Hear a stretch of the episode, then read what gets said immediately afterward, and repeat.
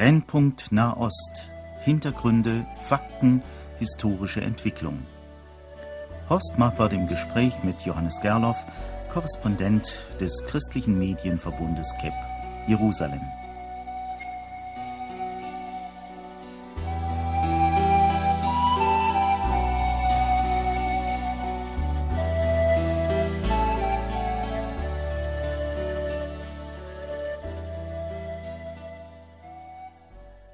Darf wohl sagen, dass der Brennpunkt Nahost uns hier in Deutschland in den letzten Wochen nicht allzu sehr interessiert hat. Wir hatten so viel mit uns zu tun.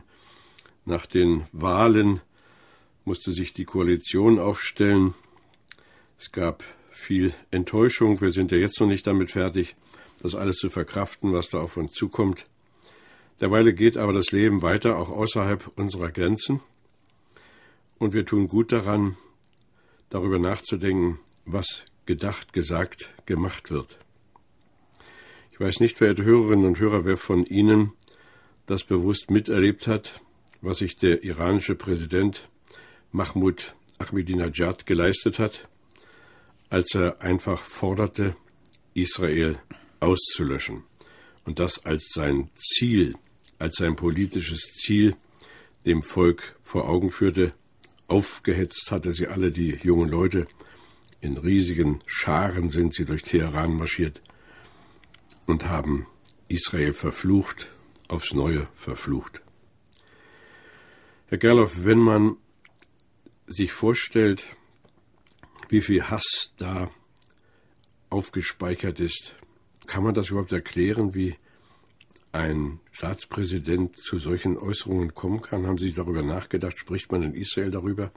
Also zunächst einmal aus jüdischer Sicht ist es so, dass die Erklärung für den Hass auf das jüdische Volk ähm, nicht so sehr das ist, was bewegt, das ist vielmehr die Tatsache, dass das so ist und damit lebt das jüdische Volk, solange es als Volk zurückdenken kann mit diesem Hass, dass es vernichtet werden soll. Das fängt an beim Pharao von Ägypten, der die Kinder in den Nil geworfen hat, der versucht hat zu verhindern, dass das, dass die Nachkommen Josefs, dass die Nachkommen Jakobs zu einem großen Volk werden. Äh, und es geht weiter über den Haman bis äh, Hitler und jetzt der neueste Name ist Mahmoud Ahmadinejad, der iranische Präsident. Das ist eine Linie, die sich durchzieht und selbst bei Mahmoud Ahmadinejad ist es ja so, dass er nichts Neues gesagt hat. Er hat lediglich den Ayatollah Khomeini zitiert, der 16 Tage nach seinem Amtsantritt in den 80er Jahren, Anfang der 80er Jahre, das praktisch als Staatsziel für die Islamische Republik Iran festgelegt hat, dass der Schandfleck Israel von der Landkarte ausgelöscht werden muss. Jetzt muss man natürlich sagen, dass die Motivation, wenn man die Einzelnen ansieht. Ich habe Pharao genannt, Haman, Hitler, Ahmadinejad, Khomeini, dass die Motivation wahrscheinlich schon sehr unterschiedlich ist, aber ich denke, es hat einen gemeinsamen Punkt und das ist der Neid äh, aufs jüdische Volk. Das ist das Konkurrenzdenken gegenüber dem Volk, das auserwählt ist. Und das ist das Bemühen zu zeigen, wir sind doch auch auserwählt und sie sind doch gar nicht so Besonderes.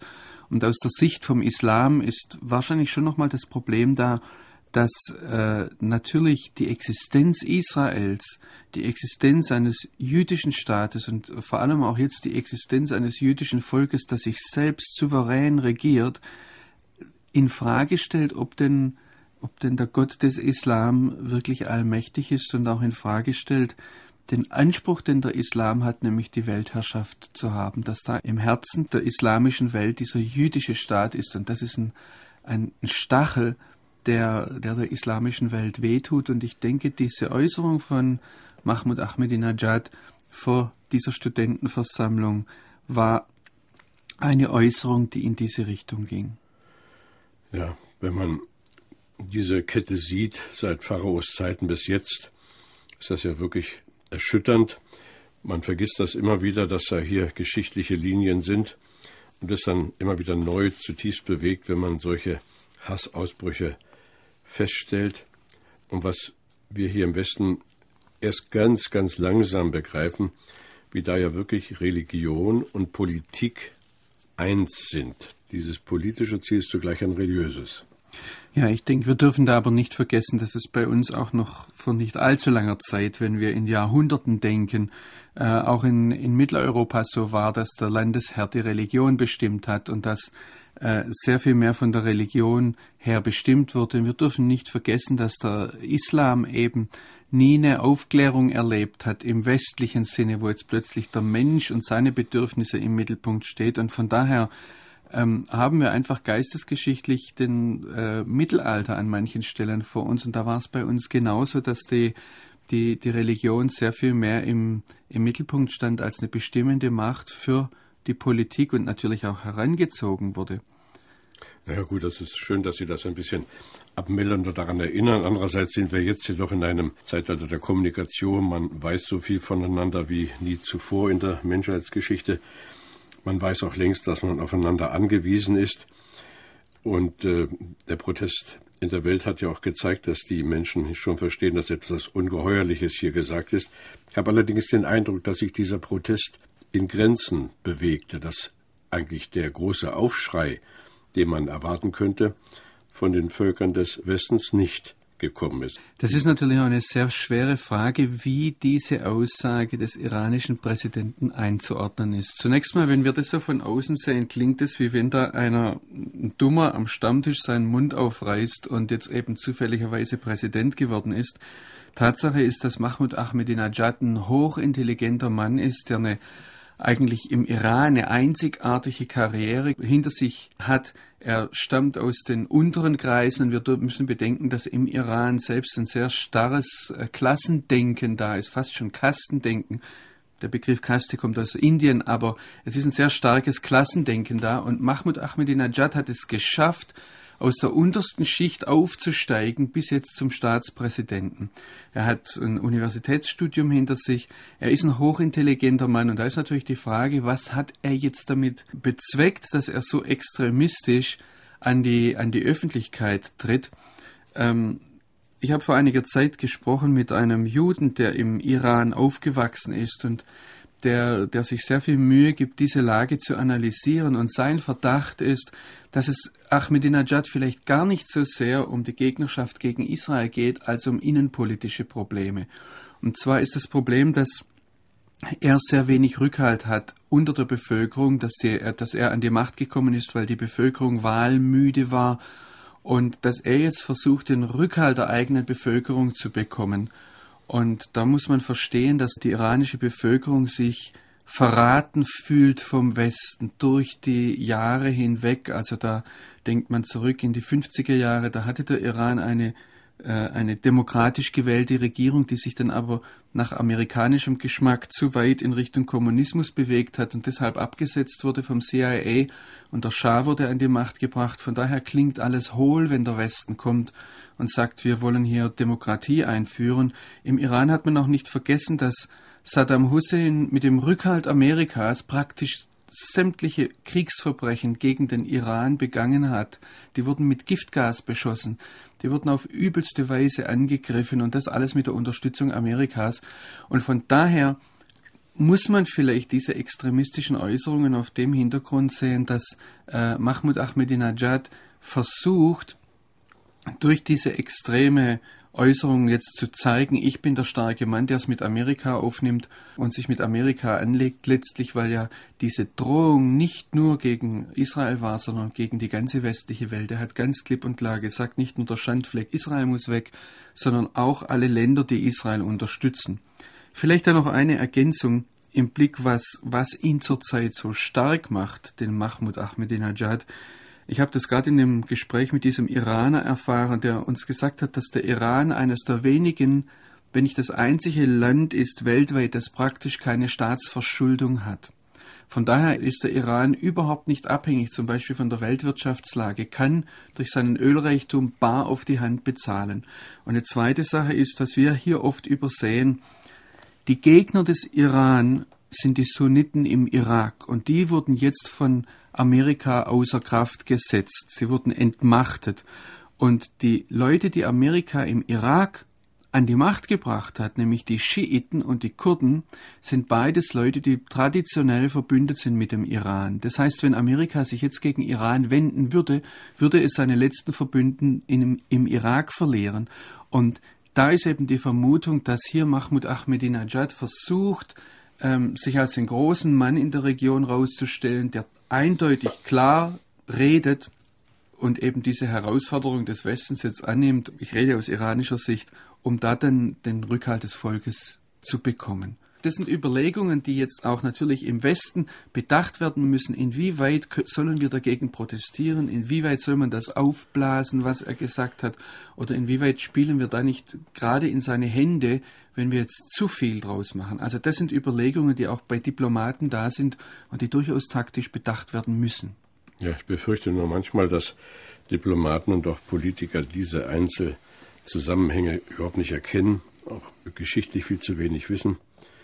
Aber es ist natürlich auffallend, dass äh, diese Aussage von dem iranischen Präsidenten in den islamischen Ländern überhaupt keine Kritik findet. Die finden das wahrscheinlich alle berechtigt oder sagen, endlich sagt das da mal jemand. Haben Sie da eine Vorstellung, was eigentlich läuft im Nahen Osten? Also zunächst einmal gab es Kritik. Rafsanjani, also der Vorgänger von Ahmadinejad, hat ihn indirekt kritisiert, indem er praktisch abgewiegelt hat. Wir dürfen auch nicht übersehen, dass es eine ganze Reihe iranischer Zeitungen waren, die diese Rede überhaupt nicht erwähnt haben und angesichts des totalitären Systems im Iran muss das schon als die stärkste Form des Protestes überhaupt, die möglich ist, gewertet werden, wenn sie die Rede eines Präsidenten ganz verschweigen. Ähm, aber ansonsten ist es natürlich eine ganz richtige äh, Beobachtung, dass der überwiegende Teil der islamischen Welt geschwiegen hat dazu. Und ich denke, wir müssen uns in unserer Beurteilung äh, der islamischen Welt fragen, was dieses Schweigen zu besagen hat. Und ich denke, der Aufschrei hätte zuallererst aus der islamischen Welt kommen müssen, wenn der Islam denn so friedliebend und tolerant ist, wie er bei uns oftmals äh, dargestellt wird. Ich denke, das müssen wir ganz klar registrieren und meine persönlichen Reisen in islamischen Ländern, meine Gespräche mit Muslimen, äh, deuten eher darauf hin, dass es eben Zustimmung ist und dass sehr viele Menschen so denken und dass Mahmoud Ahmadinejad eben nicht der Vertreter einer verrückten, unbedeutenden Minderheit ist, sondern dass er möglicherweise ja. sehr viel mehr Rückhalt hat. Wir sollten auch nicht vergessen, dass natürlich normalerweise also viele Leute, auch denen, die, von denen die Sprachrohr sind gegenüber dem Westen, dass das oftmals sehr hoch ausgebildete Leute sind und dass die natürlich wissen, wie wir denken und von daher wissen, dass solche Äußerungen so platt vorgebracht auch sehr kontraproduktiv sein können für ihre eigenen Interessen. Und äh, schon auf diesem Hintergrund muss man verstehen, warum vielleicht weniger Leute jetzt so offen äh, das aussprechen, was Mahmoud Ahmadinejad hier ausgesprochen hat und was er denkt. Ähm, aber ich denke, die ganze Situation, wir müssen sie sehr genau analysieren und sehr genau betrachten. Ja, aber nun rein hypothetisch. Was würde passieren, wenn in Erfüllung ginge, was Mahmoud Ahmadinejad fordert, nämlich Israel auszulöschen? Neu ist der Gedanke ja nicht. Ich bin unlängst im Psalm 83 darauf gestoßen. Da steht ein Lied Asafs, Siehe, sagt er, deine Feinde toben und die dich hassen, erheben das Haupt. Sie machen listige Anschläge wider dein Volk und halten Rat wider die, die bei dir sich bergen. Wohlan, sprechen sie, lasst uns sie ausrotten, dass sie kein Volk mehr seien. Da ist auch schon dieses furchtbare Wort ausrotten. Also theoretisch ist das ja vorstellbar, dass ein Staat von der Landkarte weggewischt wird. Geschichtlich ist das doch schon da gewesen. Begegnen Sie Menschen, die darüber sprechen, was geschähe, wenn Israel von der Landkarte wieder verschwinden würde, oder sind solche Gedanken völlig abwegig? Das ist, ich möchte einmal sagen, eine Grundlage der Existenz Israels, äh, des Staates Israel auch, diese Erfahrung in der Mitte des 20. Jahrhunderts, dass eines der kultiviertesten Völker der Erde, nämlich die Deutschen, versucht haben, das jüdische Volk äh, auszurotten. Deshalb wird auch so eine Äußerung wie von Mahmoud Ahmadinejad sehr ernst genommen in Israel und ähm, man hört es immer wieder, gerade bei den Politikern der alten Garde, ich denke da an Ariel Sharon, aber auch an Shimon Peres, die sagen, wenn wir uns nicht selbst verteidigen, wenn wir uns nicht selbst helfen, dann hilft uns niemand. Aber ich denke, zurzeit ähm, ist eher die Frage in Israel, äh, meint Ahmadinejad das wirklich ernst? Würde er das aufs Spiel setzen? Denn eines ist klar, so wie die Konstellation zurzeit ist, wären das für Iran selbstmörderische Gedanken.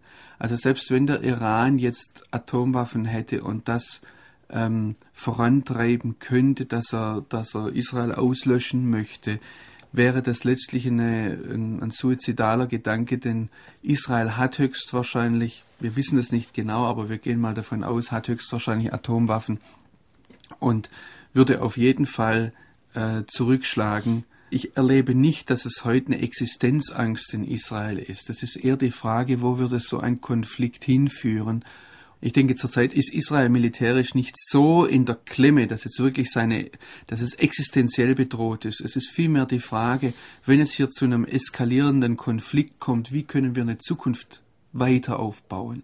Wobei es natürlich auch sein kann, dass das nicht diskutiert wird, weil so eine Frage, was wäre, wenn Israel wirklich jetzt vernichtet werden sollte, ähm, weil so eine Frage natürlich Angst macht und man vielleicht auch sowas ausblendet. Das wäre auch eine Möglichkeit.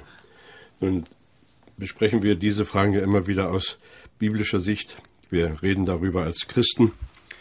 Und äh, hier würde sich ja ähm, doch nochmal lohnen, auch darüber nachzudenken, was eigentlich passieren würde, wenn Israel ausgelöscht würde. Wir haben ja doch Grund zu sagen, wir brauchen Israel. Wozu, wozu brauchen wir denn Israel? Wir sind ja als Menschen, die mit Jesus Christus leben, davon überzeugt, dass diese Nation ihre Daseinsberechtigung hat und gewisse Hoffnungen teilen wir mit ihnen. Sie haben sicher darüber nachgedacht, Herr Gerloff. Gott hat gesagt, dieses Geschlecht von, von äh, den Nachkommen Abrahams, das wird fortbestehen, solange äh, Sonne und Mond da sind. Und ähm, im Propheten Jeremia steht das, glaube ich. Wenn jetzt Israel ausgelöscht würde, dann müssten wir uns fragen, äh, ist unser Glaube überhaupt relevant? Und von daher gehe ich eigentlich normalerweise auch nicht davon aus, es ist keine Gedankenspielerei, die ich jetzt, die mich ständig bewegt, aber es ist eine Sache, die von daher gut anzusprechen ist. Ja, wenn Israel tatsächlich ausgelöscht würde, dann müssten wir uns fragen, ob die Bibel überhaupt Gottes Wort ist. Von daher an die Existenz Israels ist schon unser Glaube ganz existenziell gebunden. Jetzt geht es aber ein Stück weiter noch. Ähm, der Apostel Paulus sagt im, im Römerbrief, dass Israel die Wurzel ist, auf der wir äh, aufgepfropft sind. Das heißt, wir bekommen, er gebraucht dort das Bild vom Ölbaum, wir bekommen den Saft, wir bekommen den Lebenssaft, wir bekommen unser Leben eigentlich durch Israel. Und von daher hätte das sehr, sehr weitreichende Folgen bis hinein in unser geistliches Leben, wenn so etwas stattfinden sollte, dass jetzt äh, das jüdische Volk ausgelöscht würde. Aber ist es nicht so, dass eigentlich diese Verbundenheit zwischen Christen oder sagen wir der Kirche des Jesus Christus und dem Judentum oft ausgeblendet wird, dass das gar nicht mehr so gesehen wird? Denn es gibt ja auch hier unverbesserliche Typen, die sagen würden, wenn Israel weg wäre, hätten wir endlich Ruhe. Natürlich ist es so, dass, äh, dass es auch einen christlichen Antisemitismus gibt. Natürlich gibt es dieses Gefühl, ähm, sich von Israel distanzieren zu müssen und äh, den Störenfried Israel endlich loswerden zu können. Aber ich denke, man muss es von der Bibel her ganz, ganz klar machen, dass äh, wer an der Beziehung zu Israel sägt, der sägt an dem Ast, auf dem er sitzt darüber sollte man mehr reden, darüber sollte man mehr nachdenken und deshalb machen wir ja auch die Sendung, deshalb informieren wir über Israel, deshalb reden wir auch immer wieder von der Bibel her über Israel, um uns darüber klar zu werden, was bedeutet es eigentlich, dass, dass Israel unsere Wurzel ist. Und ähm, deshalb reden wir über, über Judentum, deshalb reden wir über, ähm, auch über unsere Zukunft, die mit Israel verbunden ist und die natürlich ganz entscheidend daran gebunden ist, inwiefern sich die Verheißungen, die wir in der Bibel sehen, bewahrheiten oder inwiefern das eben nur, äh, nur irgendwelche Vorstellungen waren. Ich gehe davon aus, dass sie sich bewahrheiten und ich beobachte deshalb auch sehr genau, was sich mit Israel tut. Ja, wer sich da näher mit befassen will, kommt ja an den Kapiteln 9 bis 11 des Römerbriefes nicht vorbei. Da haben Sie auch eine Menge zu sagen. Äh, was, was würden Sie denn sagen, ist das Bemerkenswerte Ihrer äh, Studien in diesen drei Kapiteln des Neuen Testaments? Ich denke, und jetzt gerade auch in unserem Zusammenhang, was mich am, am, mit am meisten bewegt, ist, dass der Apostel Paulus in Römer 11 sagt, dass durch Israels Fall das Heil zu den Heiden gekommen ist. Und dann, dann schließt er daraus und sagt, wenn aber schon ihr Fall Reichtum für die Welt ist, wenn schon ihr Schade, ihr Versagen, ihre Verwerfung Reichtum für die Heiden ist, er sagt dann, wie viel mehr Reichtum wird es sein, wenn ihre Zahl voll wird und weist damit in die Zukunft. Er weist in die Zukunft, dass Israel eine Zukunft hat, dass ihre Zahl voll werden, wird, dass Israel wirklich eines Tages das Volk sein wird, von dem die Bibel immer wieder redet, nämlich ein Volk, dem das Gesetz, die Torah Gottes ins Herz hineingeschrieben wird, ist und äh, die nicht, wo nicht mehr einer den anderen lehrt und sagt, hier erkenne den Herrn, sondern wo sie alle in einer direkt, direkten Beziehung mit Gott stehen und da sagt der Apostel Paulus, wenn schon ihr Fallreichtum für die Heiden ist, wie viel mehr Reichtum, wie viel mehr geistlicher Reichtum wird es sein, wenn ihre Zahl voll wird. Das heißt, der geistliche Zustand der Heidenwelt heute ist auch in Zukunft abhängig vom geistlichen Zustand Israels und wir warten darauf, wir blicken auf Israel, um zu sehen, was Gott dort macht, weil wir dann sehen, dass das wird Auswirkungen auf die ganze Welt haben. Wir sind ja neutestamentlich gesehen Glaubende aus dem Heidentum. Die Kirche Jesu Christi und das Judentum sind ja viel enger miteinander verflochten, als wir das im Allgemeinen sehen. Was müsste eigentlich geschehen, damit Christen sich viel mehr mit Gottes auserwähltem Volk verbunden sehen? Ich denke, es passiert was.